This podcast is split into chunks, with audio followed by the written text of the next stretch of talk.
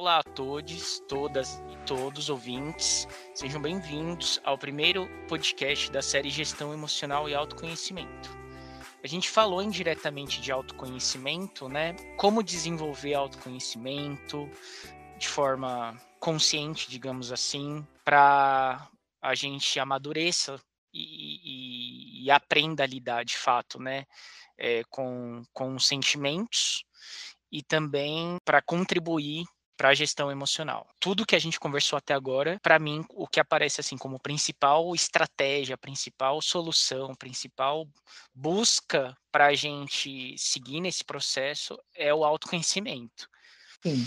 Quanto mais a gente se conhecer, mais a gente vai saber lidar, enfim, mais a gente vai se preservar, acho que vai estar imune contra algumas incoerências que acontecem no nosso cotidiano. É claro que quem está próximo a nós, né, familiares, amigos, acabam tendo uma certa influência na nossa vida, mas, por exemplo, pessoas desconhecidas, se eu ouvir algo é, é, de alguém desconhecido, que eu sei que não é uma ofensa, por exemplo, e eu, por me autoconhecer, sei que eu não sou aquilo que está sendo dito, sendo colocado, aquilo não vai desenvolver, virar um sentimento é, intrinsecamente negativo e se desenvolver.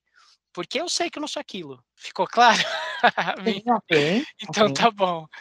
É, essa questão né, do processo de autoconhecimento, né?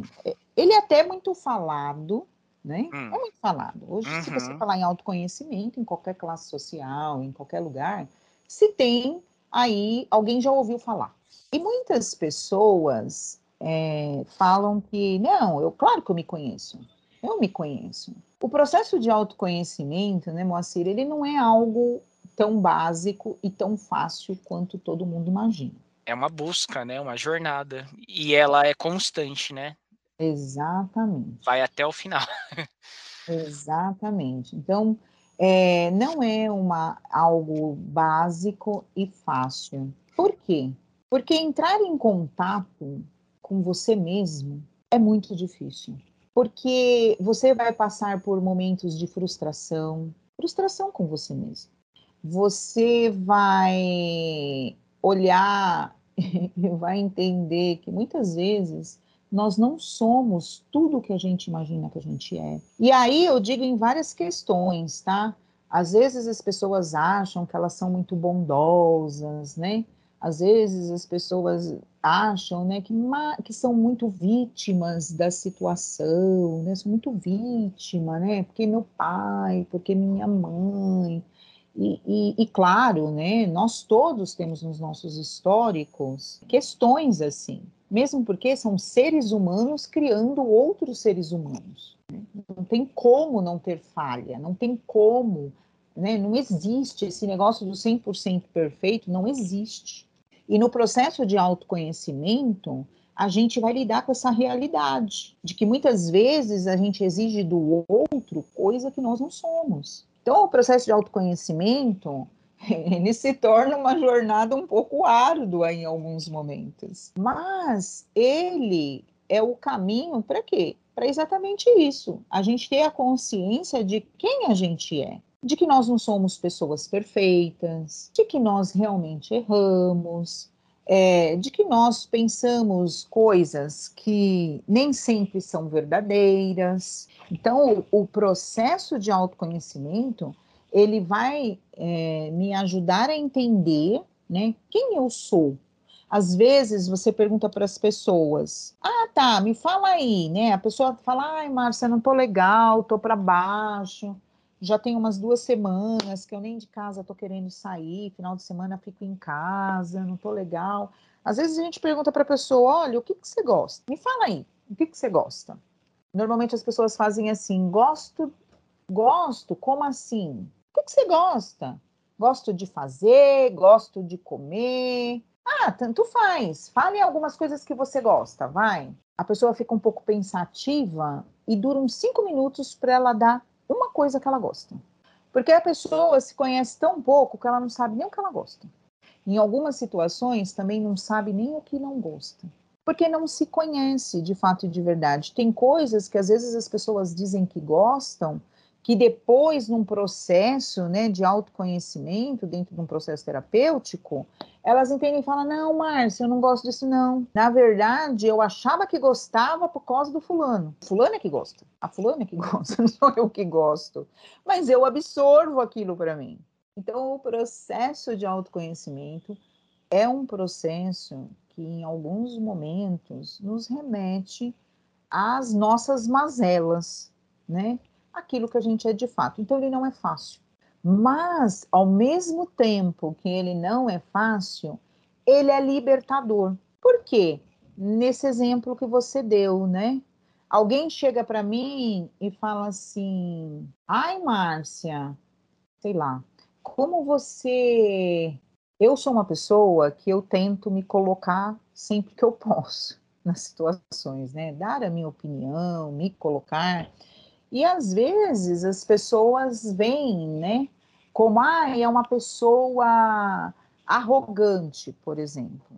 Então, às vezes, né, as pessoas falam, ai, Márcia, você falou isso, mas foi arrogante o que você disse. Se eu tenho um processo de autoconhecimento, de repente, aquela fala, se eu não tenho, aquela fala, ela pode vir para mim, eu absorver, eu ficar mal com aquilo, ficar até em dúvida, será que eu sou arrogante mesmo, se eu não sou?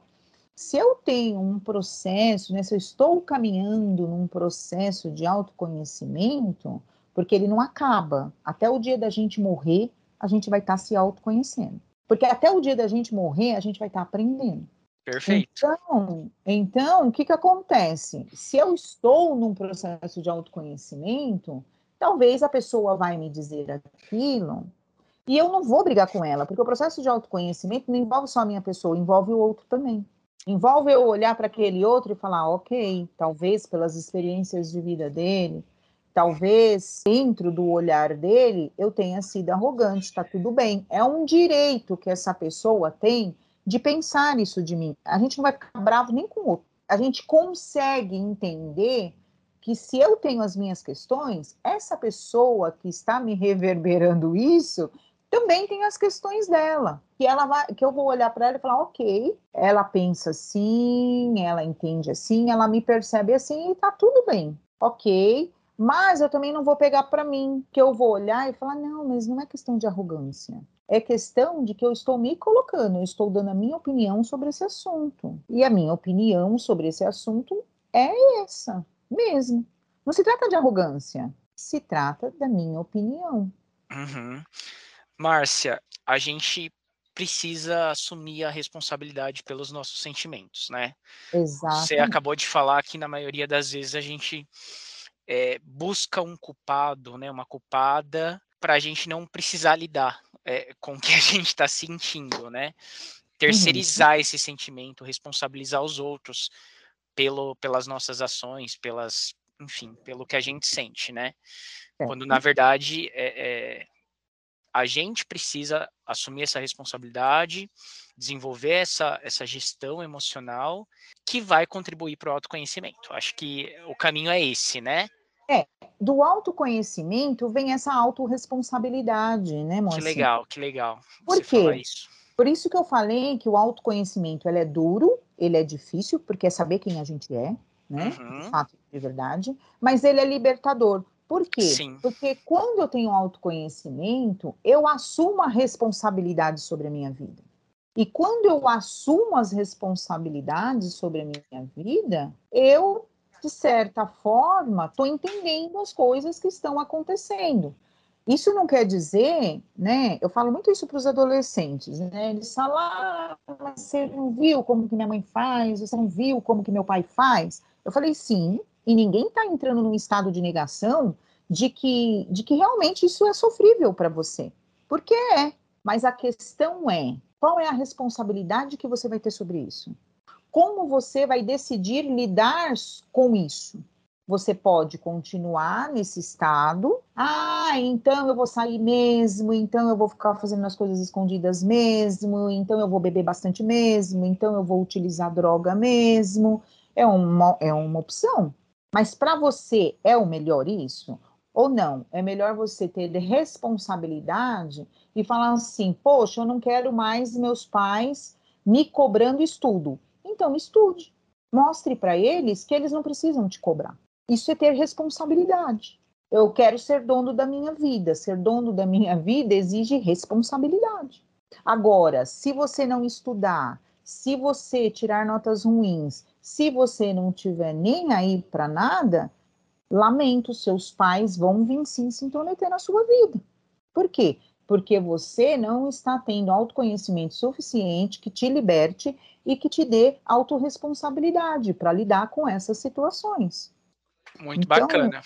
O autoconhecimento é você ter autorresponsabilidade sobre as situações. Ai, meu chefe é péssimo. Nossa, eu sofro muito assédio. E claro que a gente tem até que denunciar essas questões. Ninguém está dizendo aqui que não é para denunciar, que não é para fazer. Tá, tudo bem, mas o que eu vou fazer com isso? Porque o dono da minha vida sou eu. De fato, é, é libertador, né, Márcia? Exato, é libertador, porque aí você vai ver o que você vai fazer. Eu vou denunciar esse chefe, eu vou fazer isso, mas eu também vou procurar outro trabalho. Aqui não dá mais.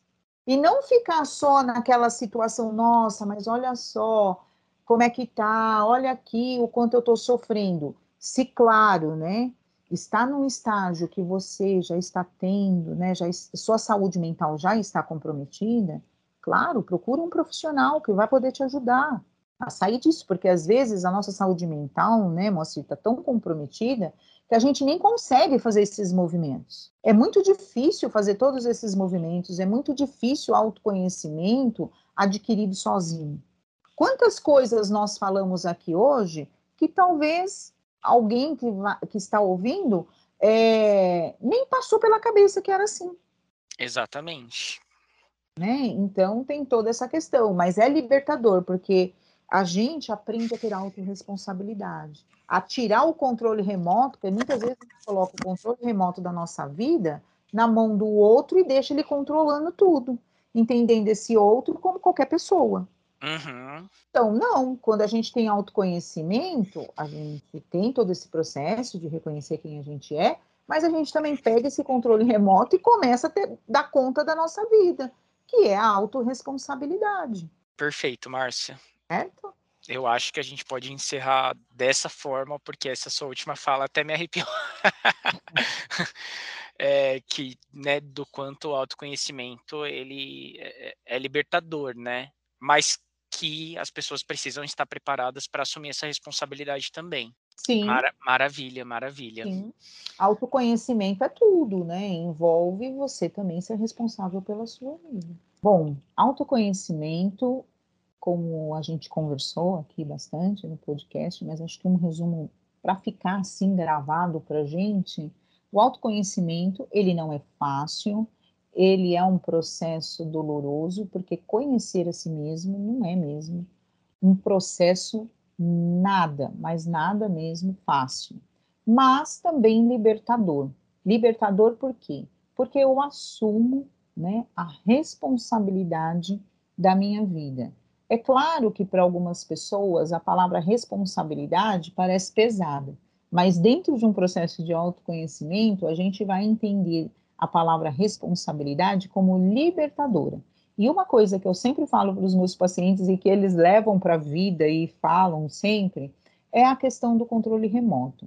Muitas vezes nós deixamos a nossa vida na mão de situações, na mão de pessoas. E vamos vivendo nesse modo, como se a gente tivesse pego o controle remoto da nossa vida e dado na mão do outro, né? E aí o outro vai assistir o que quer, né? Quando o outro tá lá na televisão com controle remoto, nunca bate com o que você quer ver, não é verdade? Vai ver outro, outra, outra coisa, outro filme, outro filme, outra série, e assim vai acontecendo com a nossa vida. O controle remoto vai ficando na mão de outras situações, de outras pessoas, e a nossa vida vai passando. E quando a gente tem o autoconhecimento e assume a responsabilidade que passa a ser libertadora e não um problema, a gente pega o controle remoto da nossa vida de volta e começa assim a agir com responsabilidade, controlando a nossa vida. Você acabou de ouvir o podcast Gestão Emocional e Autoconhecimento, produzido pela Dois Pontos Digital e Sesc Guarulhos e apresentado pelo Sesc Guarulhos. Sigam o Sesc Guarulhos e o Sesc São Paulo nas redes sociais e não deixe de nos acompanhar. Obrigado e até a próxima.